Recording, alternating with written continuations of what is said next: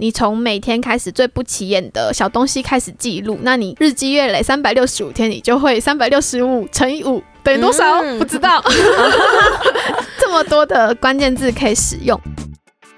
欢迎收听一零四青春通识课，陪大学生一起找方向。我是职场小姐姐菲比，我是职场新鲜人 Lana。青春通识课八月份主题策展，和大家聊聊社团力就是你的职场力，陪大家一起思考参与社团的经验要怎么培养进入职场的竞争力。那我们在 EP 三十二的时候有聊到怎么成为团队的神队友，那 EP 三十三有谈到说要如何跟企业提案资源交换。这一集我们就要来讨论如和经营社群跟行销哦。听到这里，邀请大家先帮我们按下节目的订阅，不错过最新集数。也邀请大家到 Apple Podcast 留言，让我们听听看你的想法哦。哎，那我们这一集啊，就是想要聊聊说，哎，我们社团在办惩发还有活动的时候，其实就是最怕没有人知道，然后没有人来了。真的，对啊，尤其是那种售票活动，我自己在经营 IG 啊，然后我就觉得说，哎，到底要怎么样才可以增加更多粉丝，让更多人知道我们的节目真的有很多很棒的内容？对啊，大家听到这边赶。快去追踪青春通识课的 IG，谢谢。放在连接栏，让大家可以直接看到。对，那其实因为行销，其实几乎可以说是现在的显学。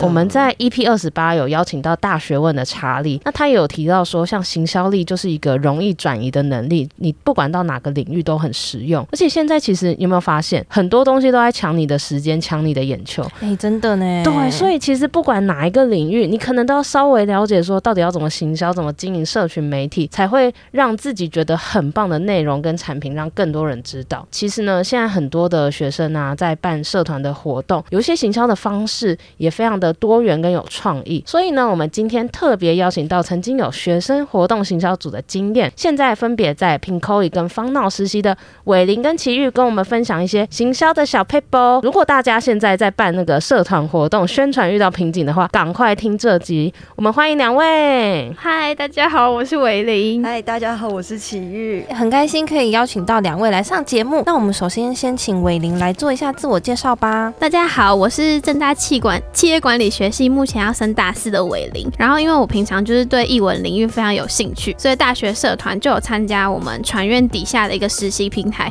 它叫数位平台。但是这个数位平台它不是 WM5 或 Moodle 教学的平台，它主要是会提供学生一些设计软体操作上的。知识还有教学，然后我们平常就是会在办公室值班啊，协助一些影音器材的借用，这样。哦，它很像资讯中心之类的，有点像，有点像，只是它名字很容易让人误会。对，这种电算中心的感觉，哦，有点像。然后除了在设计方面的社团之外，我有参加就是两年的正大音乐节行销组，对，就是有在办活动，然后也有参加过吉他社，但是是当那种比较幽灵的社，就是去串门子一下。对对对对对，目前就是有在经营我的插画自媒体，然后现在是在 Pinkoi 当实习生，这样也是社群行销的。实习生、嗯、哦，那这样其实听起来，伟玲一直都在社群行销上面，其实有一些就是作品，或者是有一些经验嘞。对，那我们今天也很欢迎就是伟玲来上节目哦。嗯、那再来的话，就想要请奇玉来做一下自我介绍。好啊，我是奇玉，然后我现在是正大广告系升大四。我和伟玲就是我们的经验就是很意外的像，因为我也有参加数位平台，然后也跟伟玲一起在音乐节待了两年，然后我们两个都是蛮喜欢音乐，然后也很喜欢艺文产业。我也现在也在就是新创公司，也就是呃方闹担任社群行销的实习生。哦，我知道方闹他的那个贴文都很好笑，都会改一些图，对不对？对。然后这有没有让你经营就是正大音乐节的粉专上面有一些帮助？没有，他在正大音乐节就很会做梗图，他是梗图小担当。哇塞，没有啦。好，我们期待那个梗图天后等一下的分享。那这边就想要问问看啊，就是两位曾经嗯办过哪些活动，有什么行销的经验呢？想先问问看玮。我先从高中开始讲，因为我高中其实是康复社，哦、然后我也是，我也是，我也是，我也是。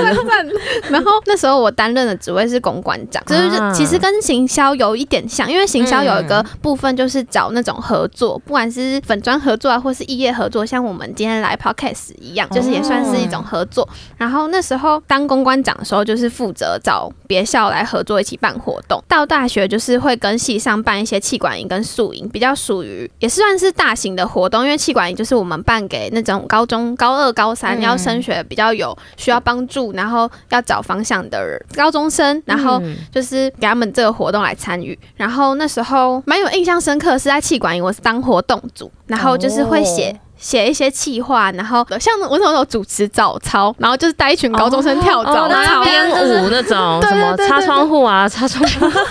带动跳，对，或者是第一支舞这种。对对对，就从那种康复社延续下来的一些精神，然后就是在气管也在展现这样。再来比较有行销经验，就是在整大音乐节，我们待两年，然后第一年是。当行销组的组员，就是跟奇遇一起。然后那时候最印象深刻是我们有一起访谈一个像素艺术家，就专门画像素艺术的，哦，叫做 Pixel Jeff。然后那时候我们就是负责访谈他，然后写他的专栏。应该说我们。真正邀请他的时候，他还没有到爆红，oh. 就是，但是后来他到后后面的时候就越来越红，就觉得很感动，就是这么优秀艺术家也被看见的感觉啊。因为你们自己也透过采访之后，然后更了解这个人，所以后来看到他的就是发展变得更好，自己也很觉得很开心。对，对，对，对，就有一种你们也参与在其中的感觉啊，真的。对哦，那个算是你真正比较开始在走入行销的第一个经验，对不对？嗯，对。然后后来就是在当组员的时候，也有负责就是一些跟音乐性的粉专洽谈合作，像是懂听或者是相信音乐，也有写那种海豚刑警的卡斯文案。然后我所比较印象深刻的是，哦、因为我自己本身就是一个海豚粉丝，然后我就有模仿五月平常讲话的方式。五月就是他们的主唱，然后他讲话就是会比较锵锵的吗？锵锵的，然后有点外星外星的感觉。所以那时候我写文案的时候就模仿他的语气，然后那篇成效就很好，然后就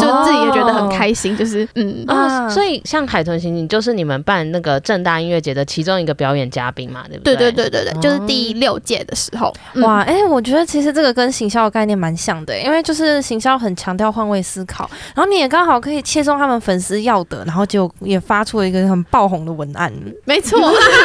很开心啊，真的很开心，真的要有共鸣，真的好难哦。嗯嗯，那你自己对行销的看法是什么？我自己对行销，我觉得就是什么都要会耶。哦，就是各种东西的总和，嗯、对不对？因为我觉得，其实，在音乐节蛮幸福的是，我们有视觉组的帮忙。但像我自己在平口，就是在新创公司实习的时候，我是当社群小编嘛，就是我图文都要自己做，我、嗯哦、就整个全从制图，然后文案，然后发文都自己来。我懂，就是你，我懂你，你整个贴文啊，你的版面要看起来好看，然后又要符合你的品牌调性，又不能就是突然讲话歪掉，就变成搞笑。现在好像之前像那个我们 EP 十六啊，有请 L 的总监来讲。他就说，现在的小编其实要做的事情非常的多，对，你还要有企划的能力，你还要可以做图。那如果说对于图文排版啊，想要学更多的话，我们九月十七号有一个 Canva 图文制作的 课程，欢迎伟林跟奇遇都可以来参加。听众很需要，对对对，听众都可以参加。我们找那个圈外设计的 Chris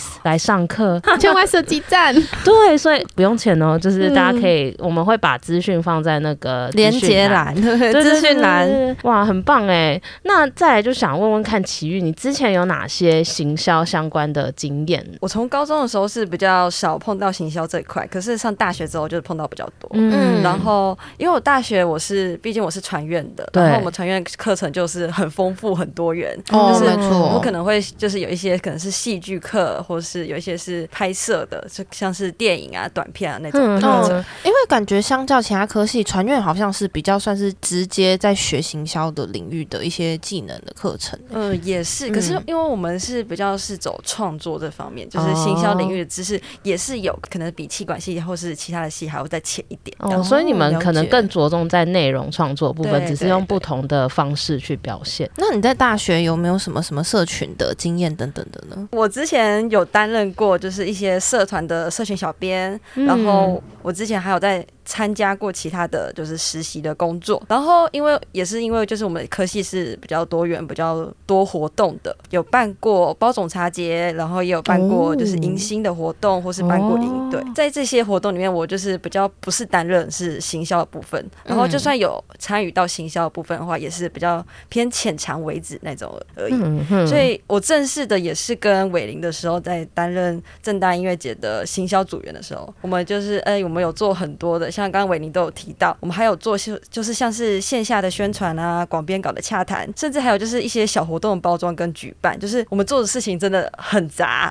其实我们 EP 十三啊，我们有介绍过正大音乐节，大家听众有兴趣可以再回去听听看，就是那一集有介绍整个正大音乐节怎么筹办的过程。今天的两位来宾啊，都曾经是正大音乐节的行销组长嘛。那如果说以正大音乐节这个活动为例啊，你们当初是怎么制定一些行销策略？那我就先来分享，就是整体的时程的规划，嗯、然后一般。政大音乐节的时辰的话，我们会是十到十一月先招募新的团队。对，然后这边说明一下，因为我们是每一年都会换一下团团队的成员，所以就是每一年都会再重新招新这样，所以招新的时辰就会在十跟十一月。然后这个这两个月份就是主要是在招新。十二月的话，等招新结束后，团队才会正式成立。但是因为那时候其实各个乐团啊，或是其他活动、线下宣传、线上宣传，其实都还没有完整的规划好，因为都其实还在。定主题的名称，因为我们所有活动都会回扣着主题名称而定。像我们这次是破坏像素的那场雨，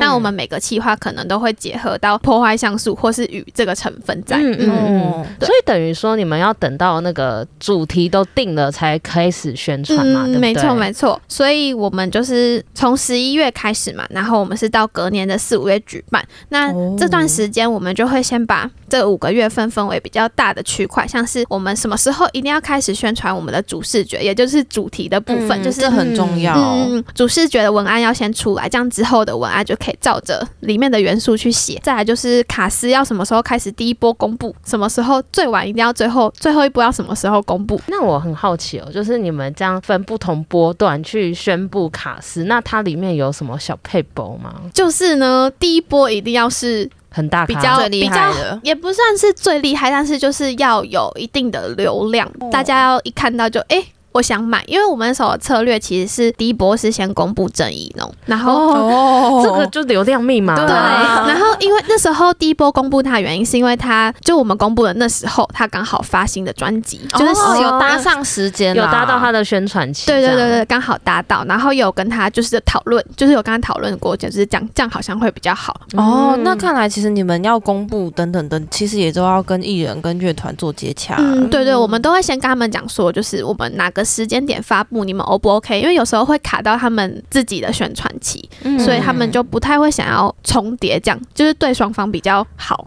嗯哼，了解。然后就是先卡好主视觉啊，卡实在就是卖票的时间。那时候我们其实就是公布完郑怡农的，我忘记是前后一天还是下一个礼拜，我们就开始卖票。反正就是很突然爆炸性的就开始卖票。然后那时候因为想要趁着这个流量，对对对，哦、而且那时候刚好过年，就是、大家有压岁钱了，有钱了，对就先赶快买起来。然后那时候那真的还蛮成功的哇！所以你们卖票这个时机也是计算过的。对对对对，就我们要先规划好，我们就是要那时候卖。哇，其实很多事情你们都是很有策略性的在规划，哎，嗯嗯嗯嗯，对。然后后后面的话，就是可能先卡一些招募志工、招募市集，那剩下的时间，我们我们就会先把这个表在组长会的时候给大家看。然后就是会有可能活动组啊、公关组、节目组来跟我们讲说他们那些组有什么规划，然后我们再把他们那些规划看怎么样塞进去，就是塞在哪个时间点最好。哎，其实你们的运行真的很像企业在做跨部门沟通哎，因为就是有点像，对，你就规划出来每一个就是宣传的档期，然后看大家的时间能不能配合这样子。对对对，其实就代表说，其实要做社群行销这件事情，就是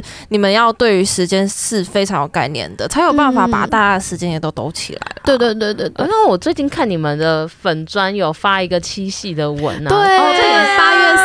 那个，对，大家可以去看，其实蛮好笑的。你可以叙述跟大家讲一下那个贴文内容。其实我们想出那个东西，原本不是要为了七夕，只是我们因为我们延期嘛，因为我们原本四月二十三办，然后我们五月到后面的档期其实完全没有规划过，因为我们也是突然必须要延期，对，也不是也不是自愿。就是也不是想要延期而延期的，然后所以那时候就完全没有规划，然后就突然要规划，想说我不行，我们一定要塞一个有创意的东西，让他他大家知道我们回来了，嗯然后所以那时候其实是好像前两个礼拜前我们才开始弄这个计划。哦，所以这个计划是你们刚好真的是很临时很，对，很临时的。对对对，就是我们那时候，我跟綺玉就有先讨论过，我们要弄压在七夕这个档期，因为觉得七八月的话题比较多是七夕、中元节、鬼门开，然后或者中秋节。但是我们觉得这四个节日比较符合学生的，应该就是只有七夕，对，因为而且比较好发挥。对对对对对，会有共鸣这样。对对对，所以我们后来就是以七夕为题，然后想要有大量的人，希望内容是会被大家转发的那种为前提，然后就是跟组员讨论，然后所以反正后来就是蹦出了一个文山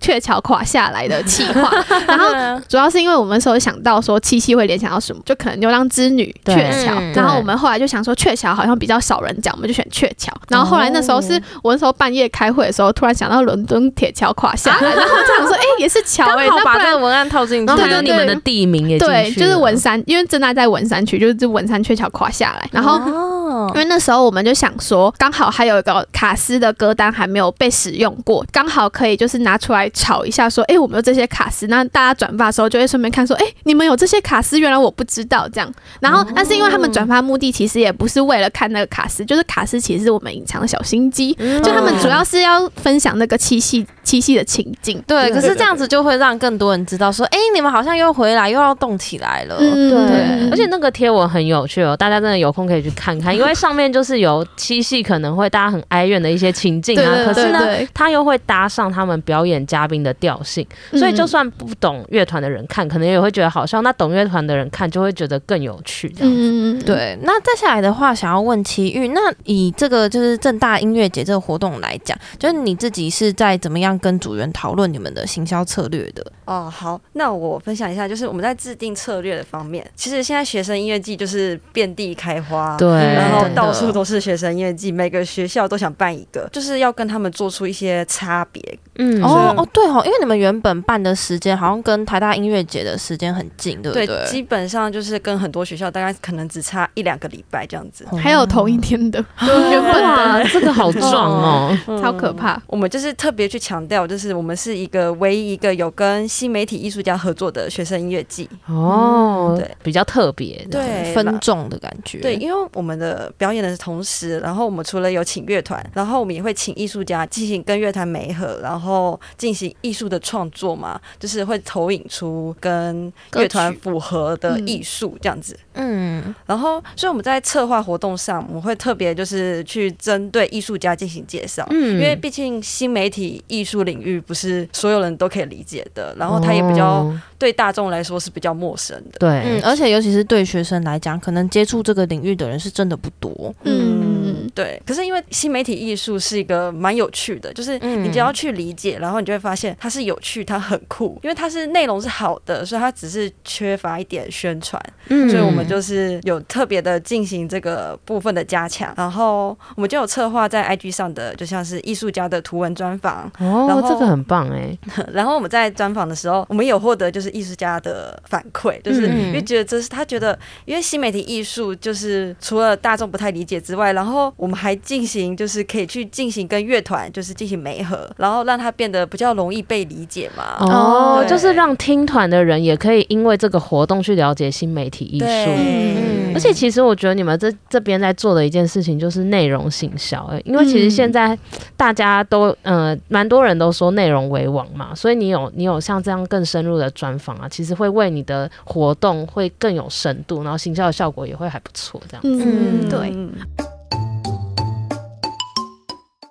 哦，我想补充，嗯、就是因为我们那个专访其实主要会 focus 在那些艺术家过往的作品，还有他们个人的风格。因为有时候听众可能像是 Codu 配 VJ 简语，他们会想说，哎、欸，那这个 VJ 简语的风格到底什么？到底会跟 Codu 产生什么样的，就是共谱出什么样的情境？也算是一个媒合的角色，让他们可以互相在很多表演上面的呈现，或者是他们的手法等等的互相认识，对，互相认识。对，然后也是让。让还没来的观众，或者是还没有来过正大音乐节的观众更有想象，想说这个现场好像会蛮好看的。因为如果透过作品，然后其实只要看到照片，就会觉得，嗯，他跟这个乐团很配，嗯、就是会那个风格就是一样的。而且就是一个是视觉，一个是听觉，对，表演的形式更多元。我觉得就会很像最近很流行的什么沉浸式体验的感觉，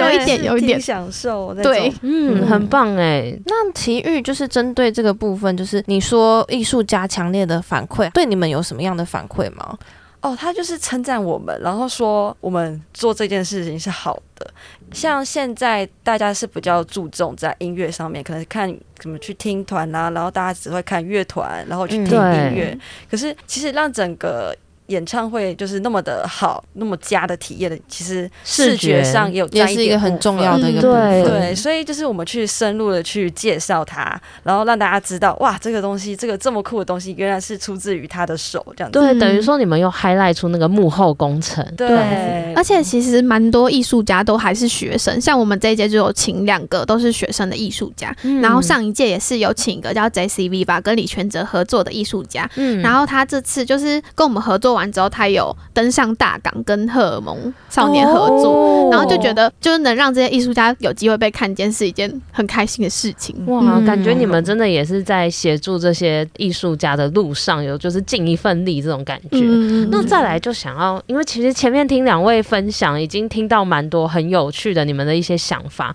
那你可以分享一两个比较成功的行销活动吗？举正大音乐节为例的话，我们行销活动会比较偏向是线上的行销，嗯。嗯，因为我们之前上一届有试过线下，但是效果不是很好。哦，因为大家用手机的比例还是比较高，比起在学校走来走去这样，嗯，而且上大家上课时间都不固定，不然就是中午时段大家都只想赶快去吃饭，哦，对，你可能摆个摊子根本没有人理你这样子，对，除非你卖吃的，对，卖吃的，是的，哎，下次免费的下次可以试试看，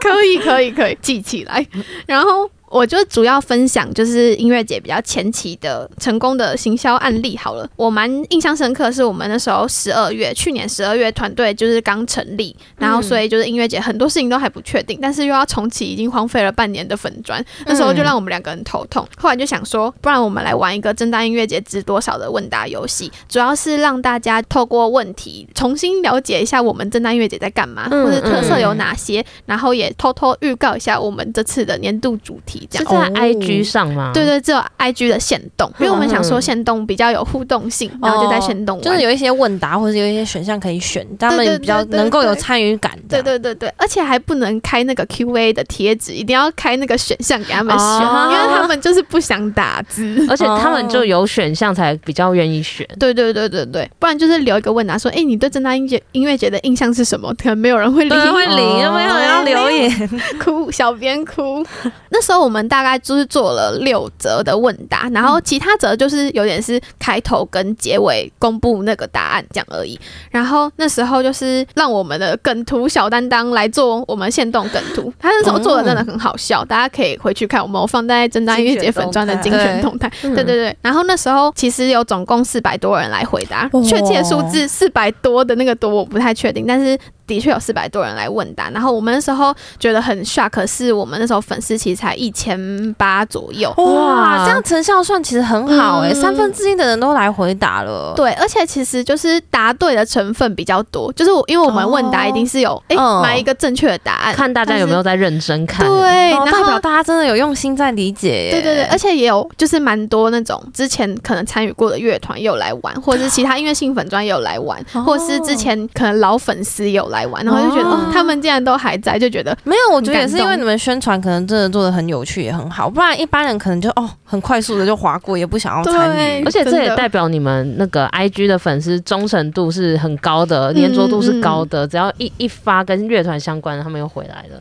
对，而且内容上一定也是有用心，所以他们才会一直都想要关注你们的粉专。哎，那想要问奇遇，奇遇可以自己分享一两个，就是你自己比较有印象成功的行销活动吗？嗯，好，然后我分享一个，就是我们正大音乐节在四月多的时候办的一个活动，然后我们就是搭着愚人节的时间，然后做了一个愚人节企划。然后我们这计划就是贩卖未来票，有点就是那种超超超超早鸟，提前。比如说，可能今年就想要卖二零二三年的票，这样。对，你们你们今年活动都还没办，就在。对。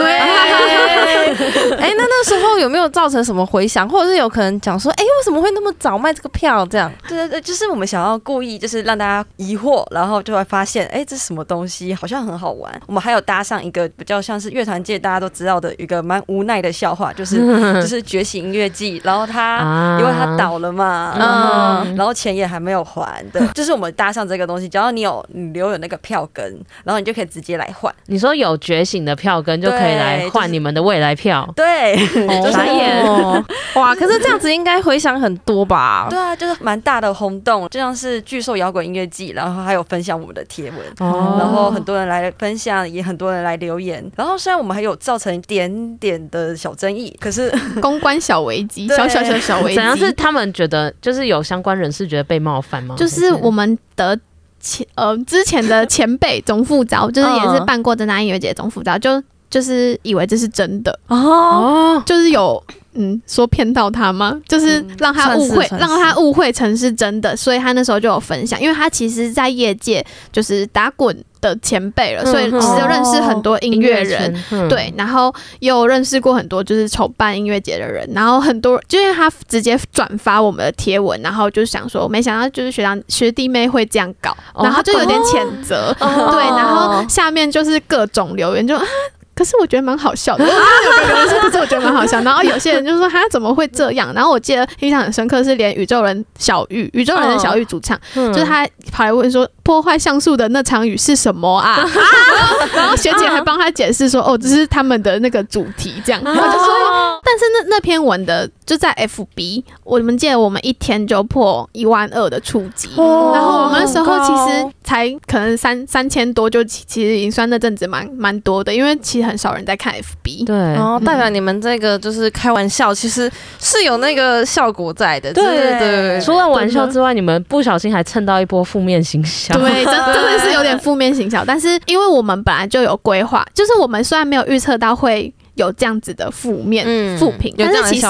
大部分都是都是好评，就是会觉得好笑，只是还是会有一些，还是会不小心就是让某些人观感不好。但我觉得这是两面刃。嗯，那你们怎么收尾的？就是这个愚人节计划，因为其实我们本来就安排好收尾的，就是我们可能都有想好了，对，我们已经想好，只是我们没有想到有人会这么这么认真 相信。对对对对对，所以后来就是我们有填一个真正购买的表单，然后他填到最后要付款的时候，他会告我们就会告诉你说恭喜你愚人节快乐。然后但是就是虽然我们没有未来，但是我们可以在未来相见。然后我们就打上我们活动日期，然后就说凭这个回复的话，我们就可以兑换就是免。费的官方酒水这样哦，很厉害，对，而且你们还是有相对应的，就是有点像补偿的那种。对对对对，我们就是还是没有完全要真的骗他，就是给他一点礼物。然后因为那个官方酒水，就是我们有要求是你要来现场兑换，所以就指定他就是你要来，你还是要来买票才有办法。那填那个表单人多吗？我记得好像那时候我们开半天，因为我们十二点开的，然后那时候有三十几个。哦，不算不算很多，但是有人也也也算还行。对，可是代表说还是有这三十几个人相信这件事情。对，而且就是代表他们有想买未来票。哦，对对，蛮感人的，是一个试水温诶。对，然后嗯。然后那时候我们还有在表单最后留言，就是给他们留言说有没有想想想对我们讲什么话。但是就有些有些粉丝就跟我们告白，讲他就说什么他从第四届参与到现在，他就说虽然没有未来票，但是他还是会想要再来。好感人哦。这是第八届，对。然后我们那时候看到就哦天哪，那直接问他要不要买十年的票啦。你说已经直接卖十年以后的未来票吗？卖到十五届。其实我觉得还蛮感动的啦，就是小编虽然会觉得哦这是一个愚人节玩笑，可是这是自己心里默默被暖到。对，嗯，其实。小编也要非常会懂得处理，就灵机应变。对对对，因为有时候你可能没有想，就是你的团队可能没有想到说会有这个状况。像我们是没有预料到，但我们意外的有准备好收尾的东西。但是有些像是比较更负面的一些行销案例的话，可能会完全没有准备要怎么收尾，这样子可能就不太好。感觉行贴文不是就是只是发出去就发出去，就是你要想它的后续要怎么发酵，有可能的方向有哪些？真的，因为其实贴文下面的留言啊，你每一个回复都算是有点像是在客服的感觉，因为你要真的认真跟他输赢，还是你要幽默的带过？因为 有些人可能真的会就是认真，然后就开始比较凶，对，但是其实这样通常是不讨喜的嘛。嗯嗯，哦，而且其实这也算是在经营品牌的一个形象的感觉。嗯，对，就是你们有处理好，当然就会让后续有办法变成另外一个活动的亮点。对，像你们的处理方式就会让人觉得哦，杰出的一手这样子。嗯，那这边就想要问说，哎，伟林，那你会想要给可能正在烦恼要怎么样宣传活动的同学，有没有一些建议，或者是有一些方向，可能可以给他们的建议的话，其实我还是学生，所以就不太敢给。但是我可以跟大家推荐我平常就是比较常收集灵感的方法哦，收集灵感。对对对对对，因为行销就是很注重灵感素材，对对对对。然后，所以我平常就是会分 follow 一些行销界的前辈，像是大家应该都有听过，只要有人的杰哥，嗯、然后像电商人气啊，电商人气就是电商的嘛，Andrew，嗯嗯，然后还有娃娃，娃娃比较是分享广告相关的实战经验的一个讲师，这样，嗯，嗯，嗯，我自己也有准备一个就是行销的行事历，小编行事历，小编行事历，但是上面就是不只有正大音乐节，可能也有我自己在新创公司的行事历，或是我自己插画需要的行事历，然后我都会建在那个上面，然后用颜色区分，然后上面可能就会放一些各种奇怪的节日，就是不管它有没有用，你就先放上去。有没有什么特别你印象深刻的奇怪节日？就是最近有什么国际猫咪日啊，对对对，猫之日，还有你前面有提到有啤酒日啊，对对对对对，就是比较冷门的那种，但是有搭上就觉得哦，好像。不会那么硬要的感觉，哦、对，嗯，大家可能也会了解到，哎呦，还有这种日期可以过、哦，对对对对对。其实，在那个行事历上面，我也会放，就是跟我们同性质的活动，像是就把各种各大音乐季的时间都先拉上去。像我画插画的话，就会把重要的插画展览的时间拉上去，像最近有文博会之类的，然后就可以搭他的什么测验或什么，对对对对对，或者是几行人。啊，对对对 对，最近就很多这个，对。哦，或者是那种 T A 很相似的，像是因为音乐节其实跟酒很有相关，所以我有关酒的或有关艺术的东西，我也都会一起。放在音、哦、就是音乐节的那一块，你会把那些元素都挑出来。对对对对对，对，哦，而且可能粉砖等等的什么，也可以用一些互相互动的方式来做连接。嗯，没错，嗯、看你能记多少记多少，然后再来第二点，多多的阅读。但是就是阅读，就可能假设我办音乐节，我就不只会阅读音乐相关，像是也可以往艺术相关，甚至是海洋啊，或者是各种各种你觉得很奇怪历史啊，也可以。嗯、就是因为当你阅读越多东西。的时候，你其实都可以在那些阅读里面跟你现在在做的事情找到一些关联。像是如果假设我最近在读一本历史的书，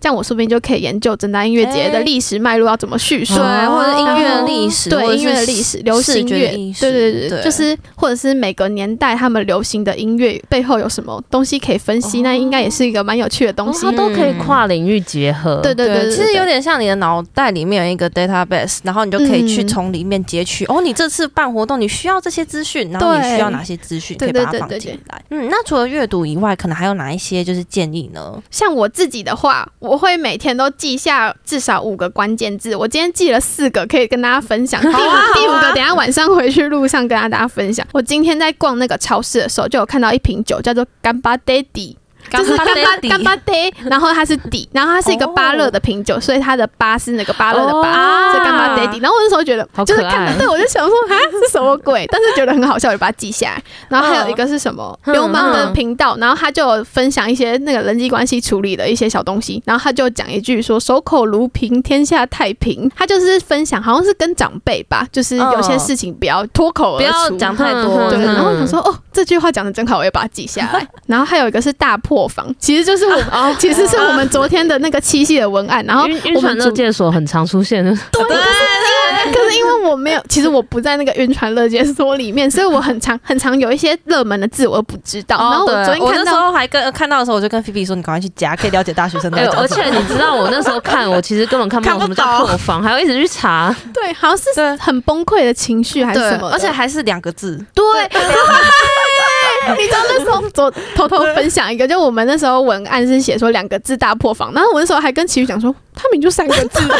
我我跟你说，我们实习生也在 D 卡发过这种类似的文，三个字非常快。下面一堆人说不是四个字。对啊，就是。然后我们忽然觉得好像会有很多人看不懂，所以我们就把那个两个字删掉。对，那个真的懂的人懂，懂不懂的人真的不懂。对，可是这个就是让你可以观察，就是现在网络有一些什么流行的趋势可以跟啦。对哦，还有最后一个就是海鲜素，海鲜素就是哦，有人蛋奶素、海鲜素，但他可以吃海鲜。对，是很奇怪。素啊？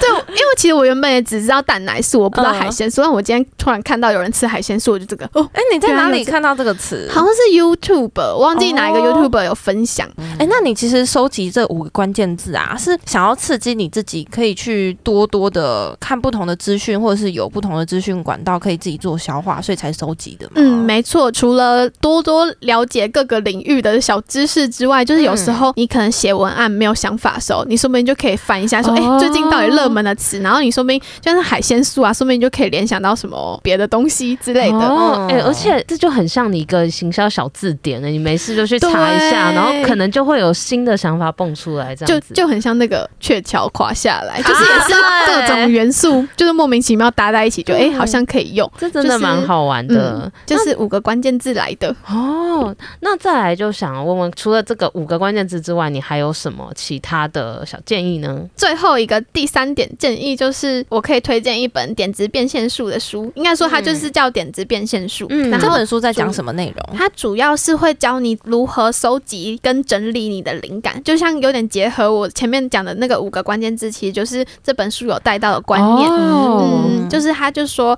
呃，你从每天开始最不起眼的小东西开始记录，那你日积月累三百六十五天，你就会三百六十五乘以五。等于多少？嗯、不知道。这么多的关键字可以使用，有点像那个拉娜刚刚讲的那个脑袋中的那个点词库，就是你可以这样随时把它拉出来读取这个档案的感觉。嗯，因为毕竟小编是一个，就是在宣传啦，其实是需要一个，就是很多不同的元素能够组，把它重组组合成，就是符合你们自己想要宣传内容的一个资料库。就就像刚刚讲的，所以就是其实这本书如果说它可以教你做这些的话，就也可以更有系统。或更有脉络的去做出这件事。嗯，然后我觉得这本书还蛮适合，就是如果你可能是一个活动的组长或是一个活动的总召的话，也蛮适合看这本书，因为它里面就有教你开会的一些带领的方法。对，就是要，因为有时候可能就是行销组开会的时候，假设你就突然要大家就说，哎，我们七夕要做一个东西，然后你们有什么看法？然后这时候就会鸦雀无声，对，没有人会讲得出来。但是但是书中有一些方法，就是它会有一个流程性，然后先你先从从这个开始，再从这个开始，就是有点像是设计思考，对，设计思考就是从发散到收缩的那个过程，然后他把他再把它讲得更具体，然后会有很多个例子可以对模组可以使用。对啊，其实像广告创意这种东西，它不是灵光一闪，而是它会需要工具去帮你去收束那些创意跟想法。像其实大家都知道全年的小编很好笑嘛，大家都尤其中元节一定会去看。对，但其实这背后是奥美在操刀，他们这些贴文其实都是发想了大概半年以上，它是有很严谨的一个流程，所以其实很推荐大家去看类似的工具书，帮助你在思考的时候可以更有架构。嗯嗯，我之前看过有一本书，它就是说好的点子要能够落地才叫做创意，我就觉得哦，这句话其实讲的很好。如果你没有办法真的把它实践，或是让它真的有办法。法让更多人对这个点子有更多的想法的时候，其实它就只是一个天马行空而已。嗯，对，这让我想到之前就是有我忘记哪个行销前辈就有分享说，其实我们。看到的他们的发想出来那些好笑的东西背后都是很多努力，所以就是每个成功行销人都不是一天就造成，就是他他真的不是原生多有创意，就是他一定是有经过一定的脉络、一定的小小的框架，对，最后他才有打破框架那个机会。对，我觉得伟玲刚刚分享的很好，累积平常累积是很重要。那再来想问问看奇遇啊，那你有没有可以给一些同学宣传或行销上面的建议呢？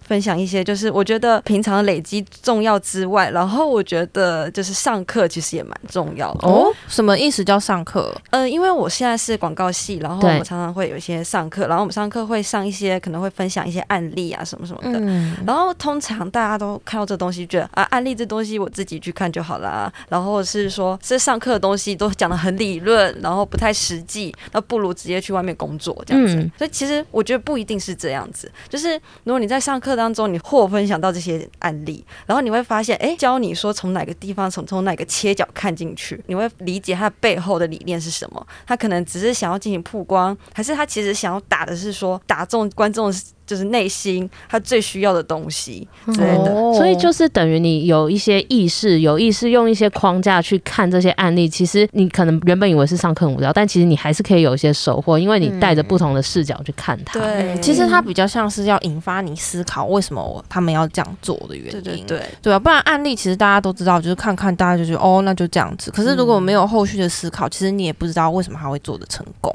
对，所以我觉得去理解、去看，然后因为这些。可能大家会觉得浪费时间，就是可能看这些案例就是会花很多时间，还不如怎样之类的。可是如果你去看，然后去理解，就进而变变成就是那种默默的累积，嗯，然后他迟早就是在一。某一天，可能在实际操刀一个什么社群的案例，或是呃社群的专案，或是其他的专案的时候，会发现，哎、欸，可以刚好可以联想到就是上课的内容，嗯、然后就进而影响到，哎、欸，你知道你这个地方应该要从哪个切角进去之类的。哦。然后刚才奇遇讲到那个案例，我最近刚好在开始看一本书，叫做《坎城创意奖结案报告》，嗯、是二零二，它是集结就是坎城创意奖，然后有各种奖项，因为像上百种的那一种，然后有一个人有整理成。一本书，然后是二零二零到二零二一的，我就是开始翻。然后如果大家就是想要多收集一些国外的案例的话，也可以看看。因为我觉得可能台湾的案例大家都很熟悉，就是毕竟是中文。但是如果你可以多多看一些国外的，说不定会有不同的发现，然后再看怎么去连接你的经营，这样、嗯、对，就等于多一个管道去收集你平常可以参考的素材，这样子。嗯嗯、然后我要补充一个，就是、嗯、其实我觉得大家可以在大学的时候可以多利用一些学校的资源。因为我们图书馆其实就是资源其实蛮多的，然后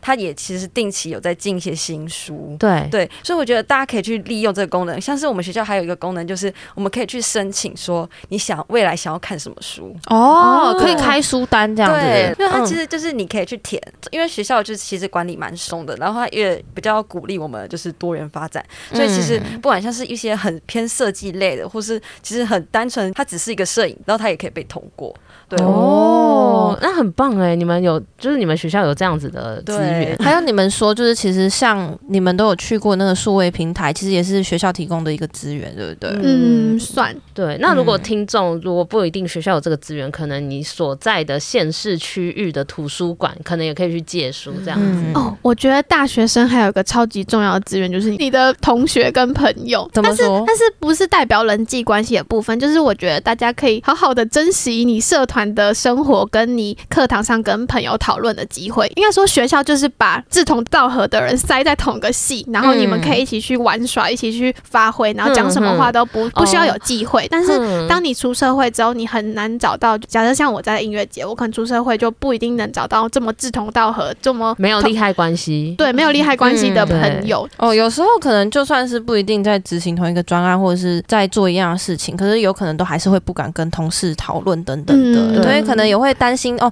打扰到他的工作时间，或者是他可能自己有自己的事情要忙，对，或者是职场上你们就是竞争对手，嗯、那他干嘛把好的想法分享给你？对，嗯、也有可能。所以我觉得就是在大学生活，就是好好珍惜那些人。像我有时候半夜就会打给张启宇，哦，对啊，而且有时候连教授其实也是，对不对？嗯，哎、欸，那最后按照惯例要来问问看两位，你们觉得大学一定要把握的事情是什么呢？那我先分享好了，好，就是我觉得大学一定要把握的东西就是多多尝试。我自己觉得经验就是成功，这个意思是就是有些人可能会觉得某些某段经验是一个失败的经验，但我觉得经验本身就是一个成功，就是你只要有了，你一定会有收获。只是你可能当下沉浸在那个情绪的当下，你可能觉得这个是一个失败，但其实把时间拉长远来看，你会觉得每个经验都是对你人生非常有帮助的哦。这都是你的养分。对，对，对，对，对，其实这个有点像是就是在转职换工作，有些人就会觉得说，哎，前一份。份工作又没有跟我现在工作相关，有点浪费。可是其实没有尝试过，你也真的不知道你会不喜欢这一份工作。对对、嗯、对，趁年轻，然后还有资源可以玩的时候，你就尽量去探索、认识自己，这对未来其实都有帮助。真的，就是大家多听，然后多看别的经历。其实我觉得每个人的经历都超级酷，然后也不要想看你自己走来的那些路。有时候准备履历的时候，可能会觉得自己好像一无所有，但是你仔细假设。我高中玩康复社，我也是有很多收获啊，口条会变得比较好，嗯、然后会比较敢跟人面对面相处，嗯、然后这些其实都是康复社带来的好处，就是不要跟着别人一味的说这个东西不好。你就觉得它不好。对，对，其实很像我们 EP 三十，我们讨论不是跳脱舒适圈，而是你去跳脱思考，你去创造你的舒适圈。那一集我们就有提到说，有些事情是你当下不明白意义，可是过了一段时间回过头来，它可能就会影响到你未来的某些事情。这样子，嗯，而且也有可能是你也还没有真的好好去梳理你的过去到底做了哪些事情，你可能就是这样子过了。可是其实真的好好梳理，或者是去面对当下一些思考或者想法脉络，其实都会知道说自己这些经历里面获得了哪些东西？嗯，那再来想问问看，奇遇呢？你觉得大学一定要把握的事情是什么呢？我觉得可以把握的事情是，就是把握，这几乎算是一个最后一次可以疯狂的机会了吧？嗯、对，就其实跟伟林的也蛮像的，可是算是一个。为什么就是你做事情不再放开手脚一点，就是再尽情的去玩一下它？嗯，其实大学还真的是相较高中或者是出社会以来，你真的有更多时间跟心力可以去自由发挥的一个时间。大家说，就是大学的时候是有时间没钱，然后出社会的时候是有钱没时间。对，所以趁大家有时间，然后而且还是青春的时候，赶快去尝试各种想要玩的东西。这样，嗯，补充一下，就是我这个想法其实是来自于。一个就是一个作家，就是曾经有请那个作家，因为我们有一个课程的活动，然后我们有请那个作家来写一写，写一点他的小故事，嗯，然后他就分享了一个萧秉志吗？哦，萧秉治，对对对，然后他曾他是正大的中文系的，嗯，然后他就分享了一个他的故事，就是他曾经举办了第一届的中文之夜。嗯，这件事，然后他就说，其实他就是看那个故事，你就觉得啊、哦，他其实就只是几个朋友，然后说，哎、欸，我们要不要办中文之夜？嗯、呃，好啊，然后他们就开始办了，然后活动啊什么，就是开始慢慢筹办，然后也毕竟是第一届嘛，就是也没有什么好，可能人没有很多，然后也没有什么赞助，然后场地还很烂，然后活动可能表演不是很好，虽然他集了所有的缺点在里面，再怎么说他已经怎么说创造了历史，他、哦、他已经有第一届了，开代先人，对。他已经有第一届了，然后他说现在看，因为现在中文之夜在正大其实是算一个蛮厉害的存在，哦、算是他们就是办的很高级，因为他有开先例，然后就是获得这样子，然后突然看完就很感慨，哇，其实走到现在中文之夜已经变得这么厉害了，然后我觉得、嗯、哇，那其实为什么不做一点就是很疯狂的事情呢？就算他很烂。可是他可能之后还会有很大的影响之类的。对啊，而且他们当初觉得很烂的东西，他们绝对没有想到未来会是他们的一个起点，然后让后面的学弟妹办的就越来越好这样子。嗯，哦，哇，我觉得今天两位的分享真的很棒哎、欸，就是不管是前面分享到怎么去行销活动一些小 paper 啊，然后后面再分享呃大学一定要把握的事情。那这边呢、啊，最后帮大家整理一下呃行销活动的四个大重点，就是第一个就是前面有提到有一个节庆。的形式力啊，然后想随时都可以准备跟节庆或者是时事有关的梗。那再来就是可以跟伙伴一起集思广益。那第三个呢，就是平常就要有收集素材的一些习惯，然后透过累积可以让自己的想法更活络。第四个呢，就是可以去参考一些整理灵感跟创意的工具或是书籍。那大家不妨从现在开始，每天都可以留意一则有趣的贴文，并且记录下来，或许会有一些心得哦。那我们下周见，拜拜，拜拜。拜。如果你喜欢我们的节目，记得订阅我们，就不会错过任何上架的通知哦。如果这一集你有什么心得还有收获，也欢迎你到 Apple Podcast 留言告诉我们，并且给我们五星评价，我们都会非常感谢你。